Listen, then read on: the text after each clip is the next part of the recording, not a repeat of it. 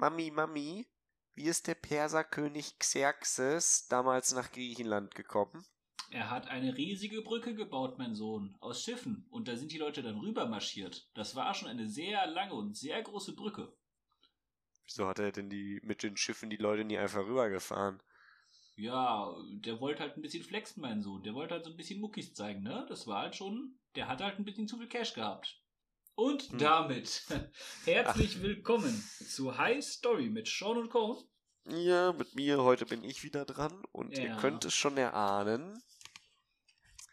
Es geht so ein bisschen um ein paar Brücken, ein bisschen Flexen, um 300 sehr verschwitzte Männer. Genau. Ähm, ja, wir kennen alle die Legende von 300 Spartanern, die sich dem persischen Heer entgegengestellt haben. Ja, es ist auch im guten Grund eine Legende. Ja, äh, tatsächlich stimmt das. Also, also das ist nicht die ganze Wahrheit, aber alle, aber das ist die Wahrheit. Und das zwar ist also nicht die ganze Wahrheit, also ich lasse ein paar Sachen weg, damit es für mich sehr gut passend klingt, also effektiv gelogen, aber eigentlich die Wahrheit.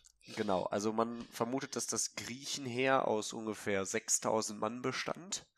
300 davon waren Spartiaten. Ja, das ist dann korrekt. Also wir hatten 20.000 Männer, aber 300 waren Spartiaten. Also könnte man sagen, 300 Spartiaten gegen das hatte, Jetzt hatte Sparta allerdings äh, mehrere tausend Spartiaten. Wieso so. waren nur 300 da? Ja, da könnte man ja in eine frühere Folge reinhören und herausfinden, viele Spartiaten waren immer damit beschäftigt, ihre gerechte Herrschaft zu rechtfertigen. Ja, ne, das ist die eine Sache, ne? Die andere Sache ist natürlich auch, dass irgendwie wohl der König von Sparta einfach so gegangen ist, weil der gesagt hat, wir müssen Griechenland verteidigen. Das fand der Rat von Sparta, die Volksversammlung und so nicht so toll. Ja, die waren halt mehr so Spartiaten und keine Griechen. Genau. Und äh, der ist dann einfach mit den 300 Männern, die ihm am liebsten waren, ist er dann losgezogen und hat gesagt, so, jetzt verteidigen wir mal Griechenland. Ja, du, Ulf, Herbert, let's go. Genau. Hinzu kommen dann so berühmte Zitate äh, und berühmte Redewendungen, die man dann kennt. Ne? Einmal hat wohl ein Speer gesagt, mein Herr, die Perser haben so viele Bogenschützen, wenn sie alle eine Salve abfeuern, verdunkelt das den Himmel. Und dann hat der, haben die Spartiaten gesagt, na dann müssen wir wohl im Schatten kämpfen. Das klingt schon episch. Muss ich den lassen. Genau. Ja, also wie gesagt, 300 Spartiaten, 700 weitere schwer bewaffnete Hopliten. Hopliten waren damals die bevorzugte Wahl der griechischen Kriegsführung. Ich ne? meine ne? einfach ein Schild und ein recht langer Speer, ne? Ja, gar nicht, nicht unbedingt so lang. Auf jeden Fall Schild und Speer. Und dann kämpfen die in der sogenannten Phalanx. Das heißt, man stellt sich auf mit den Schilden nach vorne gerichtet. Und die Speere gucken dann so, die Schilde waren ja rund, haben so Winkel gelassen und da guckt dann die Speere raus. Zum Thema Phalanx kann man ja sagen, die Römer haben das noch ein bisschen mehr perfektioniert, indem sie halt die Schildkröte und sowas damit gebastelt haben, wo sie halt große ja, Schilde benutzt haben. Die Schildkröte war was anderes. Die Römer haben eigentlich die Phalanx eher abgeschafft. Echt? Okay, dann und durch die durch die Kohorte ersetzt. Nun ja, egal. Damit werden wir, davon werden wir sicherlich später nochmal was hören von dir, Korn, ne? Genau.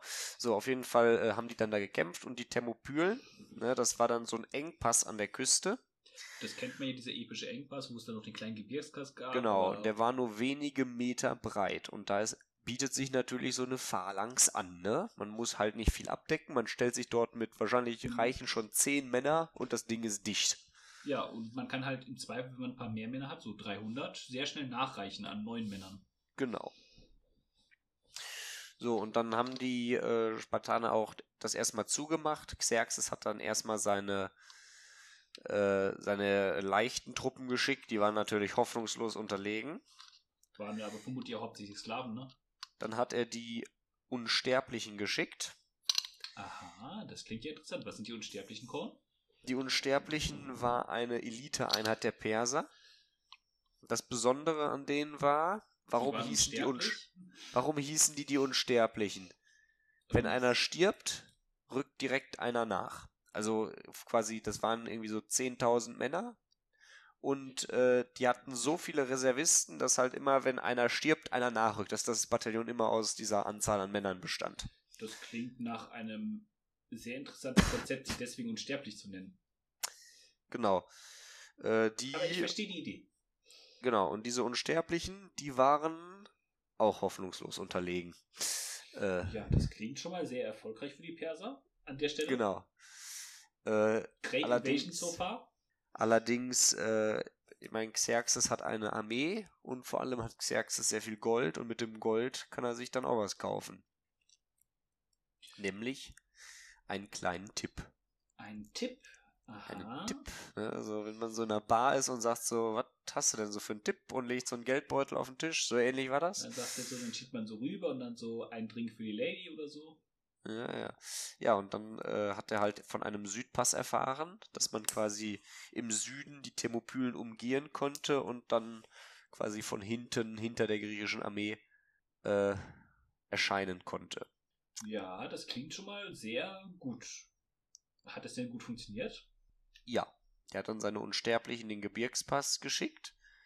Äh, Leonidas, der spartanische König, hat Ein natürlich Name, den sollte man auf jeden Fall kennen.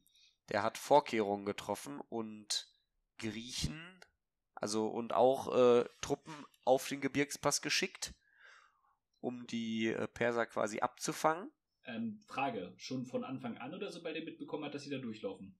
Äh, das ist eine gute Frage, das weiß ich tatsächlich nicht.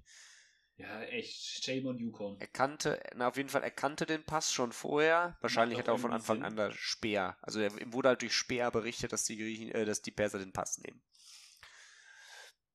Ist der Äh. Pass denn breiter oder kleiner gewesen als die Engstelle bei den Thermopylen? Die ist breiter, aber auch abzusichern. Die Sache ist die, die Griechen, die Leonidas damit beauftragt hatte, die sind einfach geflohen. Ja, klingt schon mal nach sehr verlässlichen Verbündeten. Was hat Ja. Napoleon damals gesagt? So, ich und fürchte dann- nicht den kompetenten Feind, ich fürchte den inkompetenten Verbündeten. Genau. Ja, und dann äh, war halt Leonidas einfach gezwungen. Ich meine, Spartaner fliehen nicht, das ist ja absolut, ne? Dann hat er also da bis zum Tod gekämpft an den Thermopylen von beiden Seiten umsingelt. Gut, man muss aber trotzdem sagen, es war halt trotz allem immer noch ein Engpass. Egal von welcher Seite man gekommen ist. Ja, das ist aber richtig, es aber war halt einfach umzingelt. Das ist halt keine genau, schöne umsingelt Situation. und ohne Versorgung, die Moral geht auch weg. Aber die haben bis zum letzten Mann gekämpft. Haben sie gewonnen? Nein. Überraschend. Es endete damit, dass Xerxes in Griechenland einmarschiert ist und äh, Athen niedergebrannt hat. Ja, ne? Hätten die Athener vielleicht, wären die mal nicht gerannt, ne? Also, die Athener waren da vermutlich mit dabei, oder? Ja, die Athener haben vorwiegend auch die Flotte gestellt.